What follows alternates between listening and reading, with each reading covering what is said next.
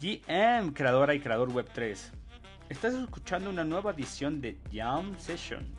En este nuevo espacio que compartiré con Arielus, trataremos de hablar de temas de Web3. Y como el nombre lo dice, tomando de referencia a los clubes de jazz, trataremos de que sea una sesión de jam, es decir, improvisada, para compartirte nuestras ideas, traumas, alegrías, curiosidades y mucho más. Y puedas empezar la semana con nuevas ideas, con mucha energía y recomendaciones. Disfrútalo. ¿Qué onda, mi buen Arielus? GM. GM, Anthony, ¿cómo estás? GM por la mañana, un viernesito. Hace rato que no grabamos en viernes. Sí, ah.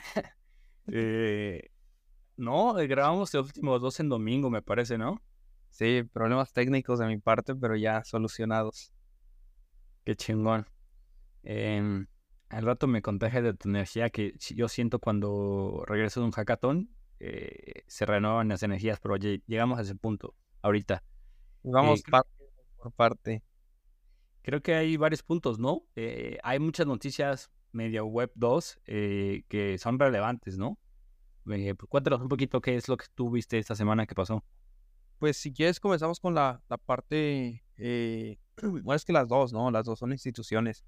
Ok. El anuncio de, de Mastercard, ¿qué te parece? No sé si viste que estos cabrones acaban de anunciar que van a sacar algo llamado Multitoken Network. Sí. Y, es como, pues básicamente van a lanzar su propia blockchain. Mastercard planea lanzar su propia blockchain permisionada, es decir, ellos van a eh, pues dar acceso a ciertos, a ciertos participantes para que deployen sus propios productos. Eh, pero creo que es un gran paso que Mastercard se esté, esté explorando blockchain, porque pues ahorita puedes decir, no, pues esto es permisionada y no, no es abierta y no va con los ideales Web3, pero creo que en el futuro los desarrolladores podrían encontrar formas de pasar de un ecosistema no permisionado, como lo es Ethereum o los Layers Tools, a algo como, como el Multi-Token Network de Mastercard.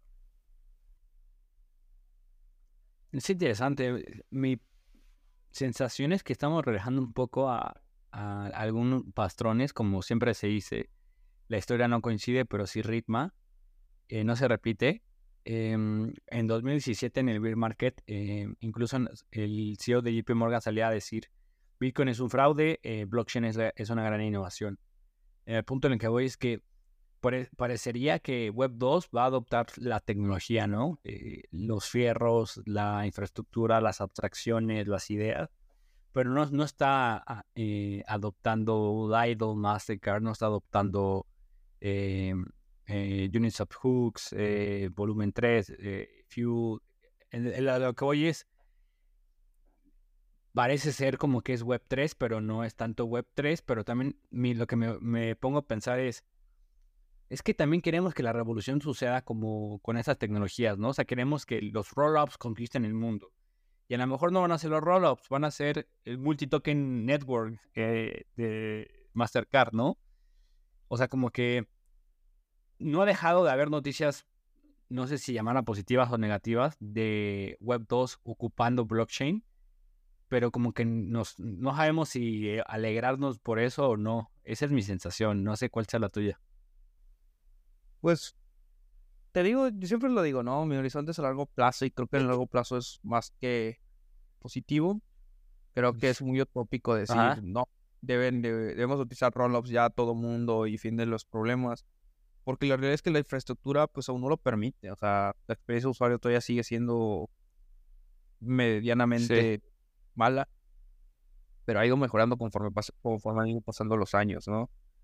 Y pues este, este paso por parte de Mastercard me parece interesante porque literal le dijeron así como a todas las empresas de que, hey, si se quieren montar en blockchain, este es el momento para entrar temprano porque acabamos de lanzar el Multitoken Network y vamos a hacer un, periodo de selección. Entonces, si ustedes por ahí están en una empresa que es una fintech, que es un banco, alguna organización eh, grande, pues vayan ahí a la página de Mastercard para registrarse, para meter ahí los proyectos y cosas que tengan en mente. Y esto quiero ahorita conectarlo con otra nota que vi, Anthony, porque me vuela la cabeza de que la tirada de ellos es comenzar ahorita en, el verano eh, en Reino Unido. Van a lanzar ahí como su, su prueba piloto, de alguna manera llamarlo. Pero me, me llama la atención bastante que la Comisión Europea también acaba de anunciar que, que, van a eh, que han propuesto un plan legislativo para crear el euro digital. Y esto curiosamente también em, empieza en las siguientes semanas. Y Visa y adivina quién más está trabajando de cerca con ellos, Mastercard. Satoshi Nakamoto. Ah, ¿no? Oye, eh, algo que te, iba a decir. Eh, ahorita que decías lo de Europa, eh, justo el site que donde hacen esa convocatoria de Mastercard es el site de UK. Y, y pues bueno, eh, el, el, primer ministro de, de Inglaterra, o sea, es muy pro. Es que ya no sé si llamarlo Web3, cripto, Bitcoin porque pues podría amar Bitcoin, pero pues a lo mejor eh, no Ethereum, etcétera. Es, está a favor de, de, esto, ¿no? Entonces, es interesante cómo pues la innovación eh, es como, eh, siempre hacía la referencia, la, la liquidez es como un río, como el agua, busca su cauce, ¿no? Pero también la innovación, o sea, esas plataformas están buscando la innovación, su cauce en otros países como UK y, y en Estados Unidos no, pero en UK está interesante. Em, y de ahí creo que surgen un par de, de, mm, eventos que surgieron esta semana para reflexionar, ¿no? Interesantes también. Sí, creo que, creo que el primero de ellos es este anuncio por parte de Deloitte, una de las empresas eh, de servicios más grandes que existen a, nivel mundial.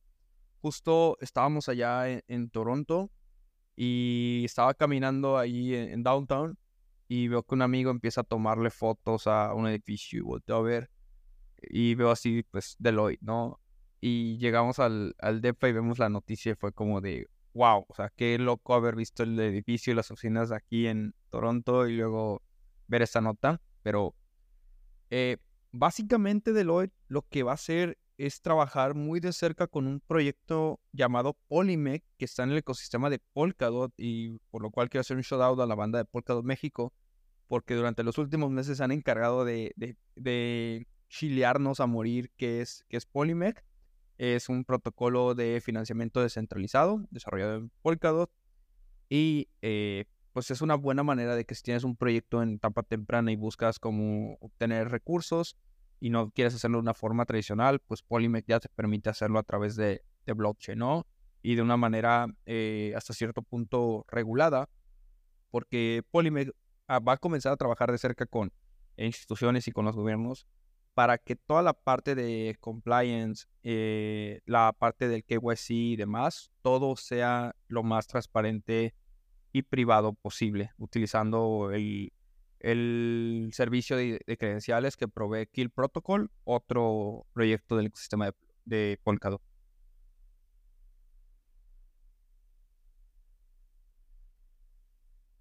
Órale, no sabía. Siempre me traes buenas noticias de, Polkadot. qué cool que, que alguien por acá sepa de, de Polkadot eh, y reconozco que sé muy poco y seguramente me estoy perdiendo eh, de grandes oportunidades, pero uf, el enfoque y la energía eh, en Web3 es, es, complicado, ¿no? Hay que intentar aprovecharlo.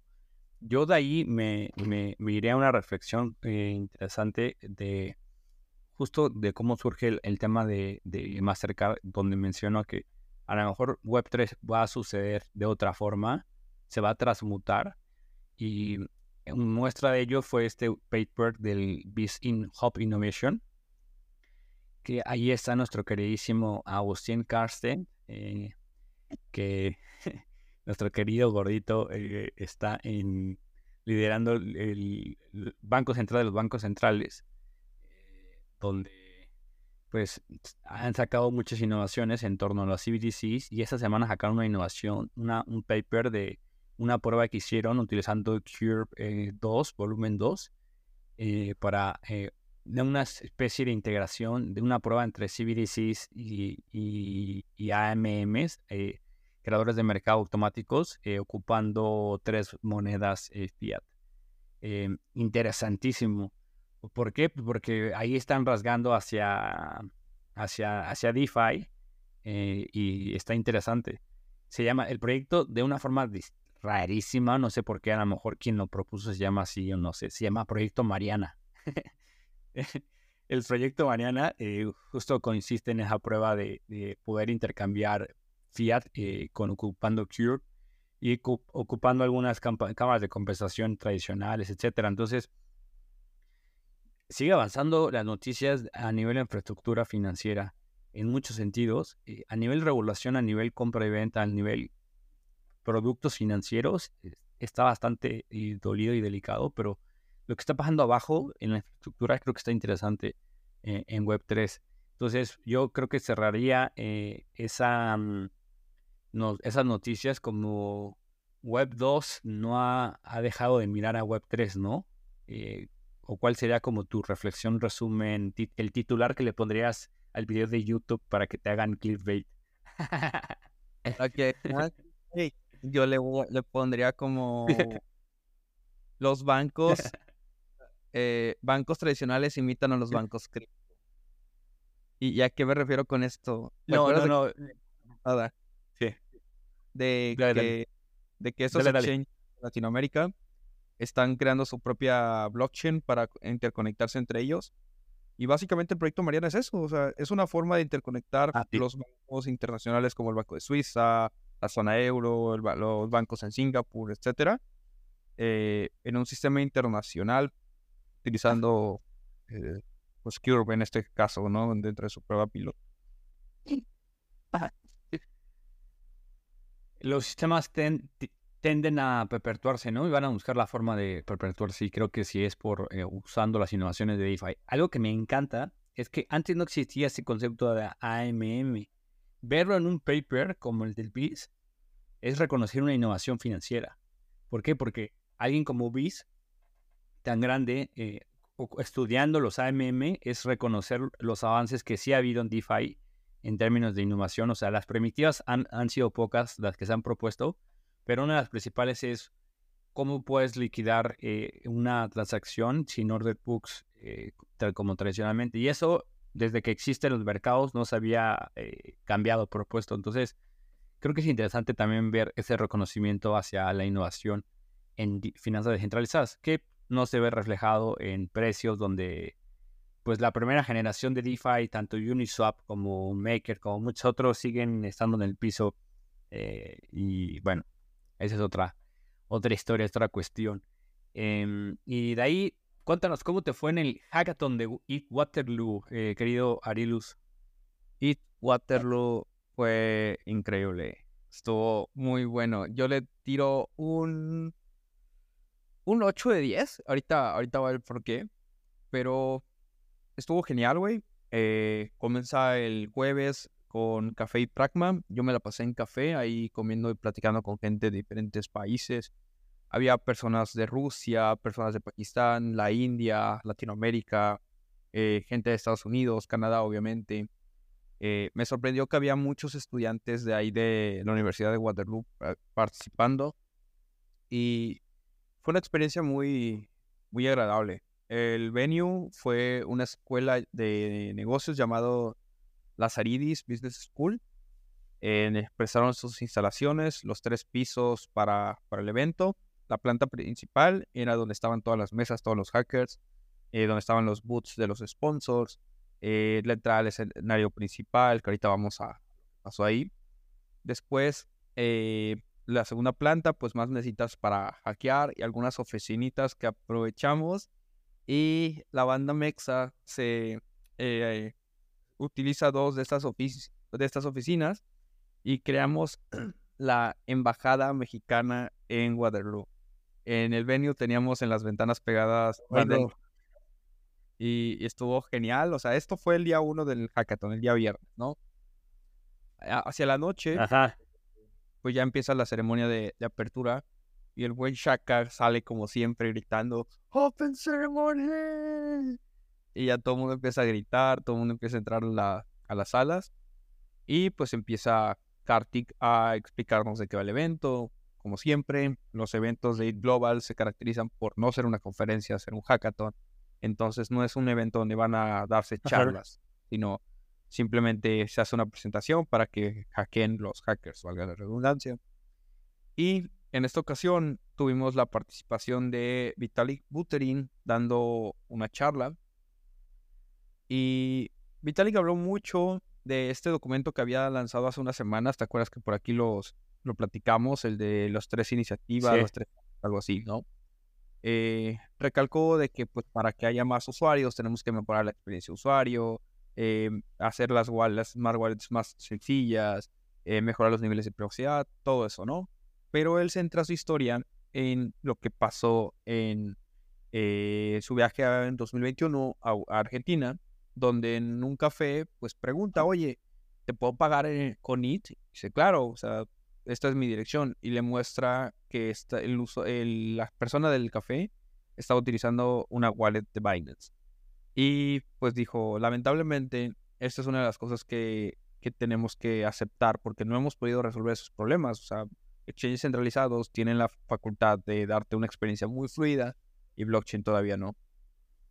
Entonces, lo que le llama la atención es que él paga una transacción de, de 5 dólares de comisión en IT y lo mandó a un exchange centralizado y le causó muchísimo ruido lo que estaba pasando. Entonces dijo, si alguien tiene una forma de mejorar esto en la mainnet, eh, pues adelante, trabajen sobre ello. Y curiosamente dos mexas, ahorita nos pasamos esa parte, eh, dos mexas desarrollan esta, esta solución junto con un uruguayo. Eh, regresaré en un momento. Termina la charla, comienza el hackathon eh, se empiezan a terminar de formar los equipos, empezamos a, hackear, proponer ideas, a rebotarlas, ver qué proyectos utilizar, cuáles no. Y estuvo increíble porque el día sábado todos los mexas estaban de alguna u otra manera codeando algo. Había diferentes proyectos, personas codeando en solo. A las 4 de la tarde, como estaba la feria Announce dirigida ahí por el buen Momo y Ale, eh, nos juntamos todos los mexas y empezamos a cantar canciones así de que Cielito Lindo, El Rey, eh, increíble, increíble. Eh, de hecho, por ahí salimos un montón de mexas en los videos de, de Global. El día domingo, ya, ya sabes lo que es un hackathon, ¿no? El día domingo, todos como locos, corriendo, desvelados, pichando así con la lagaña en el ojo. Y pues ya llega la hora de la premiación. Y en eso que vemos cómo se para el buen Eric, el buen Arthur y el buen uruguayo, este que vamos a dejar su nombre Germán en el anonimato. y, eh, ok. Pues lo dicen, eh, me dice Germán, hey, güey, ganamos, güey, somos finalistas. Y ya nos empieza a explicar su proyecto. Pasan y, pues como siempre, eh, los proyectos que tienen como más relevancia pichan su proyecto. Y estos amigos traen este proyecto llamado Roll Mate, Roll Amate. Y pues lo que ellos se dieron cuenta es que tú podías crear una especie de roll-up que todas las transacciones que no pasan porque no alcanzan el mínimo nivel de, gas se quedan varadas en la mempool. Entonces estos güeyes podían como pescar esas transacciones de la mempool, convertirlas en un roll-up, mandarlo a Gnosis y de esa manera tú pagar 4 centavos de comisión que era lo mínimo que te pedía, que te pide Tiro, que es 21 mil de gas. Y eh, este rollup te las manda Gnosis. Entonces, como tal, tú puedes hacer transacciones de, enviar it de, de usuario a usuario por 4 centavos en mainnet. Entonces, los detalles técnicos no los tengo, pero la idea era muy buena. Eh, Germán tuvo la oportunidad de pichar picharle la idea a Vitalik y picharle la idea a Kartik. Le dieron feedback. Y ya, ellos creo que fueron el segundo proyecto que más eh, Bounty se llevaron. El primero fue uno llamado Seabase, que es uno de, eBay, pero que utilizaba Sismo para hacer un, un, login privado, por alguna manera de llamarlo. Y comprabas directamente. Estaba muy bueno, muy bueno la experiencia del hackathon, Anthony.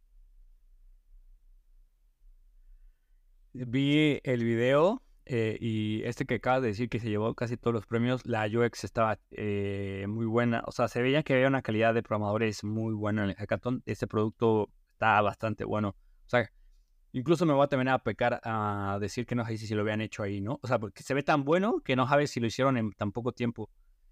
Eh, seguramente sí, por la calidad de programadores. Y, Justo eh, acabo de grabar con el buen Arthur, platicamos como del Mindset Builder, pero para la gente que quiera saber más de, de, de Roll Up Mate. Eh, justo platicamos un poco de eso en el episodio que va a salir el siguiente jueves. Entonces, ahí para que lo vean. Em, y pues, ¿qué aprendizaje y reflexiones te podrías llevar del It Waterloo? ¿Vale la pena ir, eh, Arielus? Definitivamente sí. Por todo, ¿no? He estado en diferentes papeles en el hackathon como voluntario, como mentor, como hacker. Y en las tres experiencias han sido muy benéficas porque conoces un montón de personas, o sea, tu red de contactos se expande bien cañón. Desarrollas habilidades, eh, habilidades blandas como la tolerancia, la paciencia, controlar el estrés, la resiliencia, porque imagínate, estás hackeando, estás creando un proyecto en prácticamente 40 horas, no sabes si va a funcionar, no sabes qué va a ocurrir, tienes la esperanza de llevarte un premio, eh, te haces ideas de que si te llevas así la mayor cantidad de premios y pagas tu viaje de eso, está increíble. Eh, si no han tenido la oportunidad de participar en un hackathon, eh, se los comentaba también ahora que fue el evento de Crypto México con el hackathon de NIR, participen, no importa quién desarrolle el hackathon, si es un proyecto así top 5 como lo es eh, Ethereum o como Solana, entonces eh, top 5, o son proyectos del top 20, top 30, top 40, como lo puede ser Polkadot, eh, Vara Network, NIR Protocol, entre otros. participen porque van a aprender muchísimo. Y creo que es una de las buenas de las buenas formas de demostrar que realmente sabes qué estás haciendo en blockchain. Porque creo que ir a un hackathon es ir a probar que las ideas que tienes y el poco o mucho conocimiento que, has aprendido en el ecosistema puede aplicarse de alguna otra manera.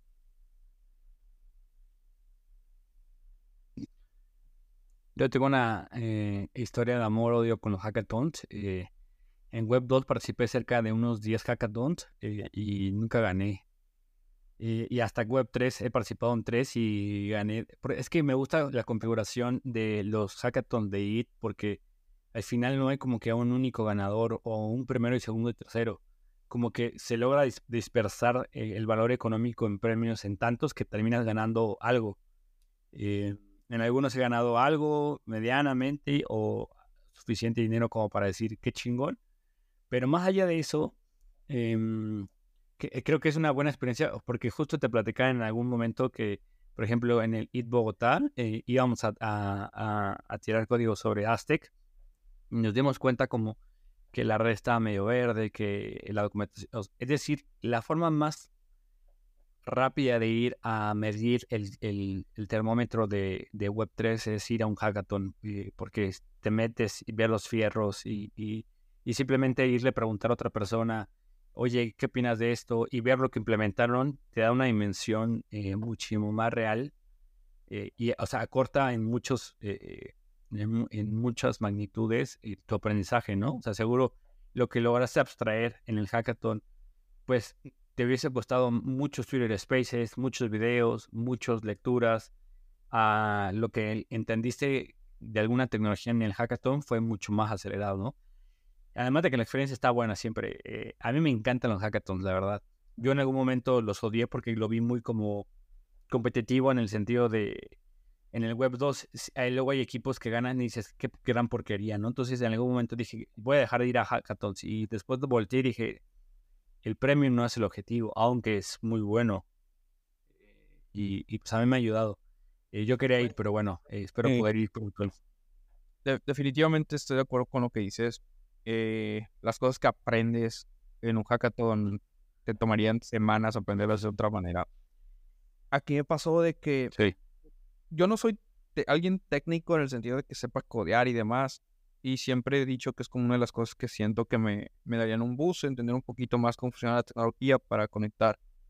Y precisamente fue lo que pasó en este hackathon. Eh, yo traía como un montón de ideas en la cabeza de cómo interconectar varios protocolos. No sabía qué tan complejo puede llegar a ser eso. Y ya que vi a mis compañeros estar hackeando y ver como los problemas y medio ayudarles en lo poco que podía con algunas cosas que no eran tan técnicas, eh, pues sí me ayudó de que, ah, mira, güey, para la próxima ya no nada más es como decir que se puede hacer esto, ¿no? Sino poder hacer un diagrama de flujo de cómo se interconectan todos los, los protocolos y eso les podría servir más a, más a ellos, ¿no? Y fue una experiencia muy buena porque aparte que tienes la posibilidad de conocer un montón de founders, o sea, tuvimos ahí la oportunidad de conocer al founder de Airstack, estaba el founder de DeFi Llama por ahí en un este en una side event. Eh, en Toronto tienen sus oficinas, los de ChainSafe, y nos invitaron a las oficinas. Nos dieron ahí una merch que por aquí te muestro, aprovechando que estamos haciendo llamada, Anthony, para que veas la, la sudadera. Tú vas a decir si no ah, está. Ah, está buenaza, güey. Y nos dieron también un video. Cool, güey. Nos dieron una especie de Game Boy que viene este brandeado ahí que dice ChainSafe. Entonces, pues son oportunidades interesantes, ¿no? De que pues tú vas a participar y todo, pero sin querer tienes la, oportunidad de sentarte y darle la mano y platicar con alguien que ya es CEO de un proyecto, que ya está construyendo, que ya es de, de Braille, que ya es Project Manager, que ya es Community Lead, etcétera. Eh, pues cerca, ¿no? Y creo que es algo que Twitter Spaces no, no te da tan fácilmente la oportunidad. Sí, a mí sin duda me, me llena de energía. Eh, esta última vez que fui a, a Denver, em, me llenó, me, me llenó de, de, mucha energía eh, ver 12 mil personas. Eh, a mí me encanta, me encanta, me encanta. yo, yo regreso con unas energías renovadas, al menos en mi punto de vista. Oye, mira, vamos cerrando si quieres. La verdad es que qué chingo el, el Lead Waterloo, qué chingón que, que, te la hayas pasado muy chingón. Yo creo que también recomiendo. Y aproveche, manda. Eh, mientras puedan ir, eh, adelante. Y de ahí brincamos un par de cosas que sucedieron, ¿no? En, eh, ya tocamos un poquito Web 2, creo que ahora vamos hacia Web 3.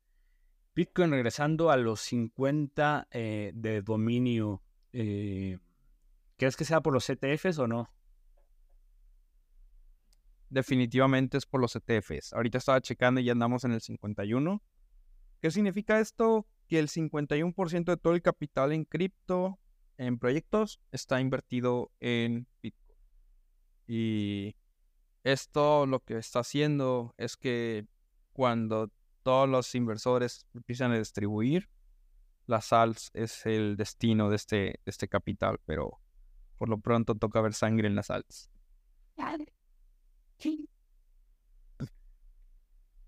Y ahí, eh, mientras leía estas noticias, me, imaginaba a los maxis haciendo Bitcoin es el futuro, Bitcoin fix eh, this, o no sé. Está bien, que, eh, como lo vean, está, bueno. Yo creo que sin duda, siempre lo hemos dicho acá, Bitcoin va a tener una posición importante y relevante. Y ahora lo está retomando como pues el que domina, ¿no? Nunca ha perdido eh, eh, esa, esa, eh, ese estatus, esa situación, pero a veces la, la, gana más, que en ese es el momento, ¿no? Donde el 50% de todo el, market cap de todas las miles de criptomonedas que existe está en Bitcoin. Y pues bueno, de ahí yo creo que tuvimos un par de noticias más en torno a los ETFs, pero pues ya lo hemos tocado las últimas dos jam session, entonces pues simplemente em, ver que, bueno, hoy en la mañana he estado grabando el, viernes, supuestamente eh, en un evento Gary Gessler dijo que son inadecuadas esas eh, peticiones. Eh, no es una declaración oficial, son comentarios, entonces pues eso me imagino que va hacia como bajar un poco las expectativas de que no va a autorizar todas. Veamos qué sucede y, veamos qué, qué, qué va a pasar después. Yo creo que también de ahí podemos brincar después esto me pareció eh, fascinante lo que sucedió eh, con los NFTs con Azuki. Azuki, esta colección, eh, a, mí me encanta. Yo una vez quise tener un Azuki, pero pues obviamente ya es muy inalcanzable. los hits que te costaban era una, locura, miles de, miles de pesos.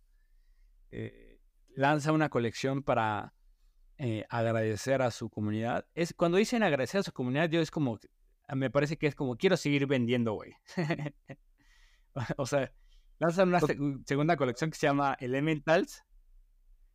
Eh, o sea, lo hizo Bored Club, dijo, fuimos muy exitosos, sigamos siendo, güey, saquemos una nueva colección. Eh, así lo ha hecho Dudis, lo ha hecho muchos. Eh, igual me estoy equivocando, no lo sé. pero lanza una colección para agradecer a su comunidad y, los, y el problema es que eso eh, se ve como eh, algo que está socavando el, valor de los NFTs pasados, ¿no? Porque, pues, de valer varios miles de dólares, eh, dejaron a surgir en redes sociales, en Twitter principalmente, las similitudes de la colección pasada, que es la de mayor valor, a la nueva. Donde a uno te puede costar 8 ETH, ahora te puede costar un, un 1.5 ETH, que es muy similar, muy parecido, con el mismo equipo. Entonces la gente dice, ¿por qué voy a comprar el de la colección original si me puedo ahorrar muchísimo más dinero? ¿Cómo viste eh, los NFTs de Azuki, mi querido eh, Arielus? No, no sé si lo comentaba contigo la semana pasada o fue con alguien allá en Toronto, de que el lanzamiento fue de que estaban en una fiesta privada que hacen para los holders y había un, eh, tienen como un momento que se llama así de check your wallets, donde sale como el founder así en una pantalla y sale así como de espaldas, agarra un micrófono y dice check your wallets. Y de repente pues en ese momento se hace el, el airdrop, ¿no? De los, de los tokens. Y sí, la crítica fue de que, güey, esto es lo mismo que ya teníamos. O sea, creo que el, equipo de Azuki se disculpó, creo que iban a decir que iban a hacer un relanzamiento o algo por el estilo, que escucharon a la comunidad y que no quieren tener problemas con ellos. Pero algo me dice que, que su primer lanzamiento fue con la mentalidad de vamos a seguir vendiendo. Y ahorita que se dieron cuenta que la comunidad no, o sea, sí quiere cosas que innoven y no simplemente copy-paste, pues se dieron un, topón de pared y van a tratar de hacer las cosas bien. Y creo que es una lección importante para que cualquier persona que escucha este podcast y está construyendo alguna conexión de, de NFTs, pues no, no repita los errores de, pues, empresas más grandes. En esta segunda, eh, en 15 minutos recaudaron 38 millones de dólares. No es cualquier cosa en un beer market. Entonces, es que hay, surgen esas, ideas, preguntas, que obviamente estando en un podcast sin esa situación ni esa condición es mucho más fácil analizar, ¿no? Pero cuando, eh, no, no recuerdo ahorita cuánto recaudó eh, la primera, pero me, me, parece que es muchísimo más obvio, eh, cerca de los 100 millones. La pregunta que, que me surge aquí es, ¿por qué quieres seguir vendiendo cuando tienes 100 millones, no? O sea, es obviamente fácil hacerlo, ¿no? Porque a lo mejor en esa situación, pues, o tienes eh, eh, compromisos o, tienes ya, la rueda está girando, tienes el rush. Hay N cantidad de factores que se inundan en tu mente para pensar, hacemos una segunda colección. Pero no sé si en esa segunda colección, pues, eh, esos 38 millones, pues estés mal. O sea, a lo mejor nosotros lo vemos como algo crítico, pero para ellos fue un éxito el lanzamiento porque fueron 38 millones en un beer market. No me parece nada mal para haber sido un fracaso, ¿no? Entonces, yo creo que simplemente pues, la, la, mentalidad o la gente que está buscando flipear los NFTs, pues se ha, se ha, habido, se ha visto con un problema, ¿no? Eh, pues que están intentando, me imagino, flipear esta colección de Azuki y pues al ser sumamente similar, pues de hecho bajó creo que del, del, del Mighty, del precio del Mighty, a las pocas horas ya estaban eh, en venta 25% abajo, 30% eh, abajo del precio eh, mínimo, que es cuando entras y minteas una colección y la gente empieza a, venderlo, estaba 30% abajo. Entonces yo creo que eh, se peca, que obviamente que te repito, es muy fácil decirlo en un podcast sin las condiciones y los compromisos que ellos tienen, se peca de este éxito, ¿no? Donde lo hemos visto en muchas colecciones, como quieres seguir en la línea del éxito, seguir y seguir y seguir y seguir que vas cometiendo errores y pues creo que tal vez esto fue una, una muestra de ello. Pero bueno, eh, un error bastante bueno de 35 millones. ¿Qué, ¿Qué, piensas de que los proyectos deberían de seguir como la línea que tiene Apple? Apple, algo que yo he visto es que cada año sus actualizaciones son más como hacia pequeñas cositas que hacen mejor la experiencia de usuario y que todo el mundo les tira que, que todo el mundo dice como, no, eso era necesario y todo el mundo termina armándolo, ¿no? Y cada cierto tiempo lanzan un nuevo producto o una innovación así muy, muy grande en el hardware que los hace seguir donde están actualmente. ¿Crees es muy que, buen punto, no lo había pensado. Sí, tiene... Ajá. Sí. ¿crees que los proyectos deberían Dale, dale. en eso? Como de, oye, eh, pues tenemos, eh, vamos a hablar de los War que los conozco un poquito más. Eh, tenemos de ahorita el metaverso y en los War Apes, ¿no? Pues sabes que esta vez, en lugar de darte otro airdrop, en lugar de darte más dinero gratis, vamos a habilitar este coso aquí en el metaverso que te va a permitir hacer esta otra cosa, ¿no? Y ya los usuarios pues tienen más incentivos para ir al metaverso y tener eh, cosas que hacer ahí, pues que simplemente otro chango aburrido en alguna versión eh, Megatron, eh, zombie. algo. Sí, tiene mucha razón. O sea, en el sentido de que cada saque quieres hacer un home run. O sea, en, en cada bola que te avienten, eh, quieres tener un home run. Al, que me parece que fue un home runazo el éxito de Azuki, la primera colección. Este a lo mejor no lo sacó del parque, siguiendo la analogía del béisbol. Eh, fue un buen tiro, pero no fue el, el que hizo que las, las carreras eh, entraran y ganaran. Eh, y, y de poner un buen punto que yo no había pensado, ¿no? El manejo de las expectativas es, es clave. Desde la visión que tienes de vamos a hacer una colección mejor cada año, igual con el mismo éxito, pues lo transmites a tu equipo y lo terminas transmitiendo a la gente que está en torno a tu colección. Entonces, sería interesante a lo mejor si las, expectativas hubiesen sido mucho más bajas y simplemente eh, estamos rediseñando, estamos readaptando lo que hicimos. Y hubiera dicho, ah, mira, eh, bien. Y en la siguiente iteración eh, vas mejorando y mejorando y de repente sacas algo de Azuki, ¿no? Que a lo mejor no tenga que ver con NFTs. muy, buen, muy buena forma de, verlo. no lo había pensado de esa forma como Apple. No sé qué tenía que ver eh, en Azuki, pero lo acabas de relacionar muy bien. Me parece un buen, un buen punto de conexión. Eso es lo que pasa cuando están ociosos. Pueden conectar cosas que no parecen nada que ver. Millonarios y ociosos, ociosos, claro. Hablando de cosas que sí tienen algo que ver, güey. Viste que CK Sync decide lanzar su propio CK Stack para que los proyectos puedan desarrollar sus propias blockchains basados en, en CK Sync. Sí. Me parece interesante porque eh, en la semana justo estaba estudiando el, del Sovereign eh, eh, SDK y habla acerca como del internet de los, de los rollups, ¿no? Eh, y, y bueno, luego hablas, esto es copiar un poquito como la parte del Upstack, eh, del Optimism Stack, para hacer algo similar, pero en, en, en, terma- en, en términos de, de mm, CK Sync. Al punto en el que voy con esto que estoy mencionando es como que parecería que el- el- saca alguien algo y copy paste, eh, control C, control, V, eh, control V, ¿no?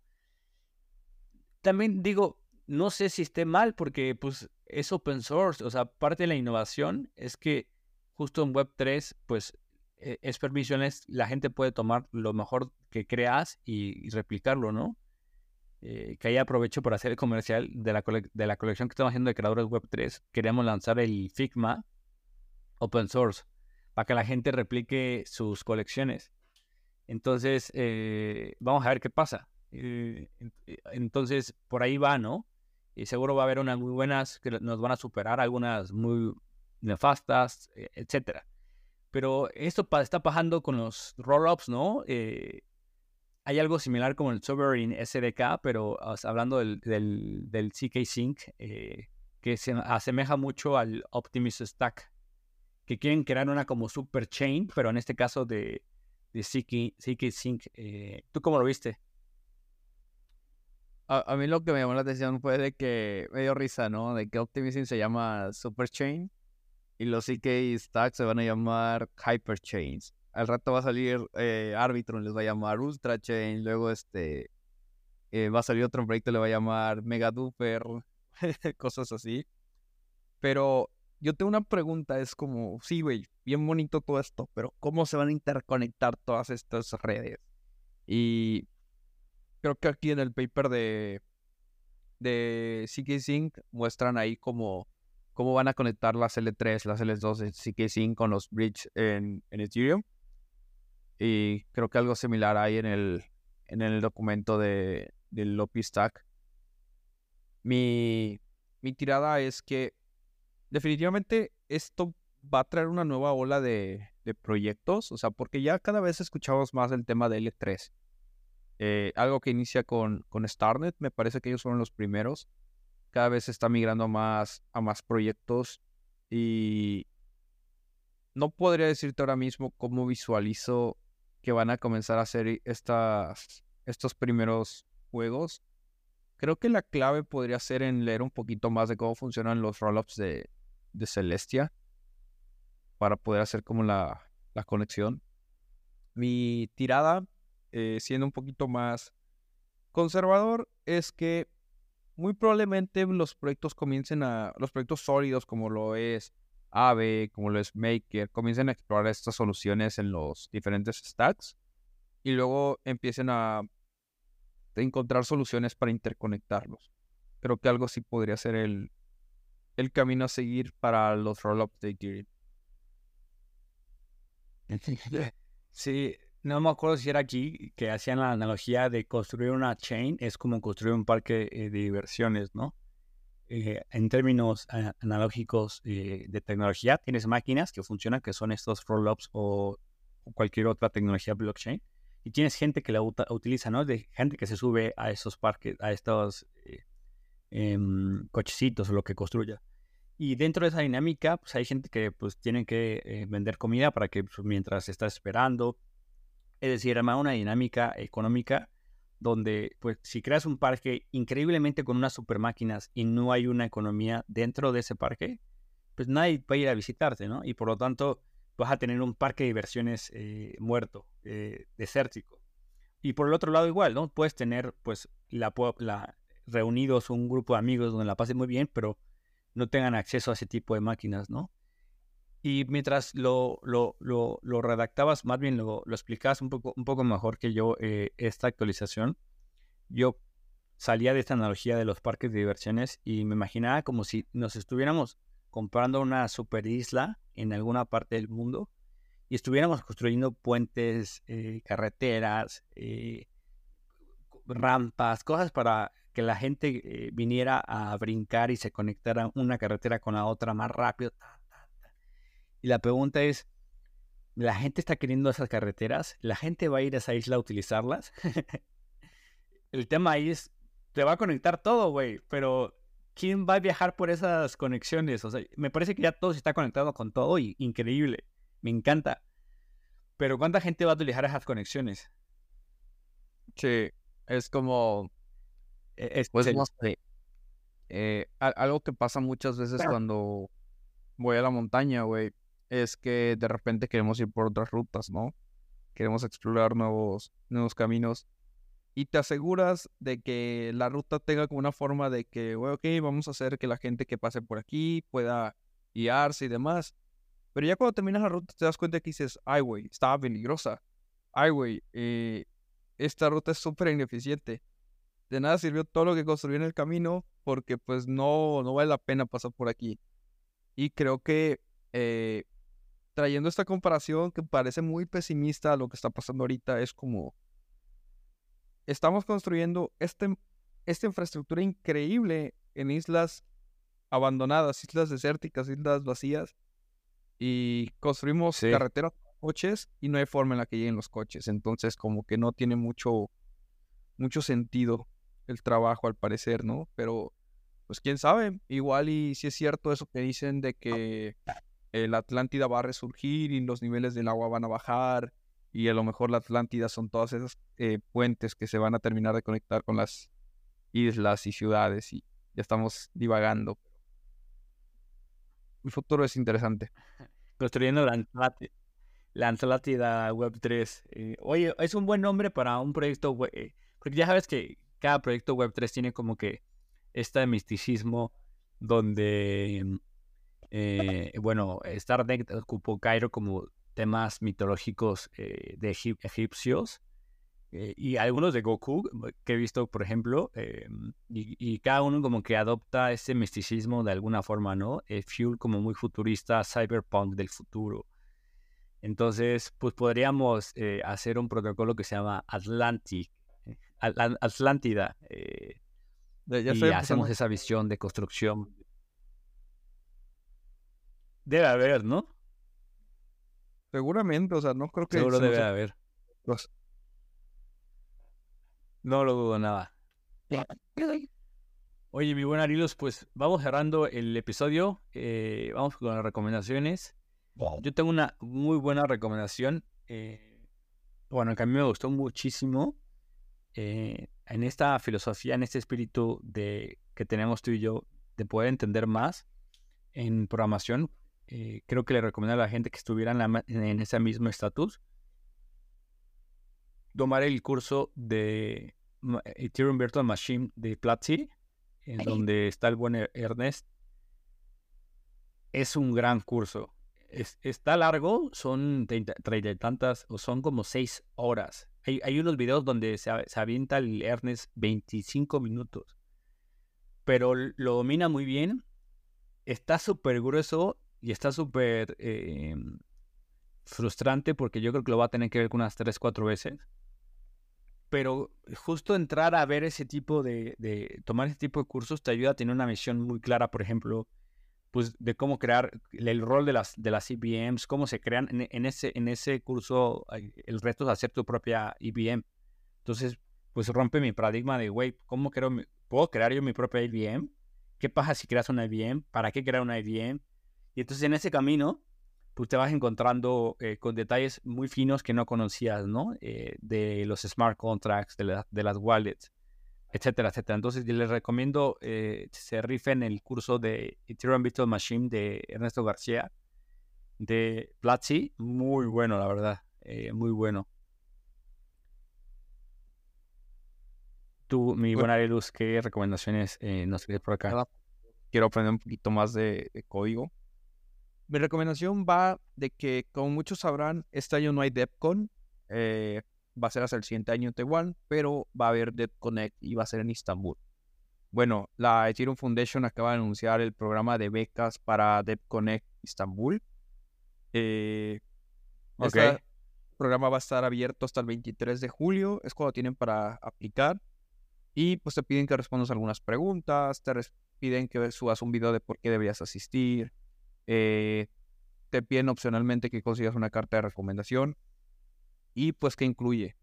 Eh, es un viaje prácticamente todo pagado para viajar desde el país donde estés hasta Estambul con hospedaje durante los seis días que dura el evento, del 13 al 19. Y creo que, pues, apliquen, les recomiendo aplicar en el sentido de que, independientemente si saben si pueden o no pueden ir, o, o si creen que van a ganar o no. O sea, lo que me gustaría decirles es, no, no se baten a ustedes mismos, o sea, ustedes no se quiten las oportunidades, sino que dejen que sea alguien más quien, quien los juzgue y les diga, no, sabes qué, tú no fuiste seleccionado, pero que no sea por parte de ustedes eso. Entonces, eh, si quieren extrapolar este, esta recomendación es de que todas las oportunidades que ustedes vean, levanten la mano, digan yo, y pues esperen a que alguien lo seleccione. No se queden con el what if. Aparte de que eh, Estambul me han dicho que ahorita está baratísimo, eh, tienen el mismo porcentaje de inflación que Argentina y, ¿qué? Eh, y, y de depreciación de su moneda, está muy barato viajar allá. Eh, al Estambul. El problema, eh, estar allá, gastar allá, porque el problema es que me parece que los vuelos no son tan baratos. Es como ir a Europa, pero bueno. Wow. muy eh, buena recomendación, yo también. Desde México, para que los mexas se vayan ahí animando a, asistir, es tomas un vuelo de la Ciudad de México a Cancún, luego en, cualquier aerolínea. Luego en Cancún hay una aerolínea que se llama TUI T-U-I Fly. Esta aerolínea tiene un vuelo directo a Bruselas y estuve revisando y te cuesta más o menos 350, 450 eh, euros. Eh, después tomas un vuelo desde Bruselas a Estambul por más o menos 250 dólares. Este, la aerolínea Turkish Airlines. Estuve revisando y es la forma más barata de, de llegar y rápida, o sea, relación precio tiempo y te sale to- en Ajá. total prácticamente unos 22 mil pesos mexicanos o lo que vendría siendo unos 1100, 1200 dólares. Que igual es una buena lana, pero Eh, sí, está, sí estoy, estoy viendo justo los precios. En- justo estaba escuchando la semana un, un podcast que se llama White Paper, que es cero eh, Web 3, es Web 2. La, la, mm, el viaje, el, el destino, el origen del destino eh, más, eh, más volado en este año eh, ha sido Cancún, o sea, a la Ciudad de México. O sea, han salido más viajes de Cancún que de la Ciudad de México. Está, está, está increíble. yo no lo había pensado así. Entonces seguramente hay buenas oportunidades para viajar de Cancún. Y además de que te vas dos días, tres, como tú ahorita que estás allá y Cancutazo, papá. no, y aparte que está construyendo ahorita el aeropuerto de, de Tulum, güey. eh, al parecer el aeropuerto ya empieza a quedarse corto y están construyendo un aeropuerto más grande que seguramente va a abrir muchísimas rutas Ajá. comerciales. Y muy probablemente en un par de meses sea mucho más barato viajar a otros destinos. Me encanta. Que así sea para Estambul. Pues listo, mi buen Ariel Luz. eh, te mando un abrazo. Gracias por una nueva edición. Nos vemos en la siguiente. Nos vemos, Anthony. Cuídate, brother.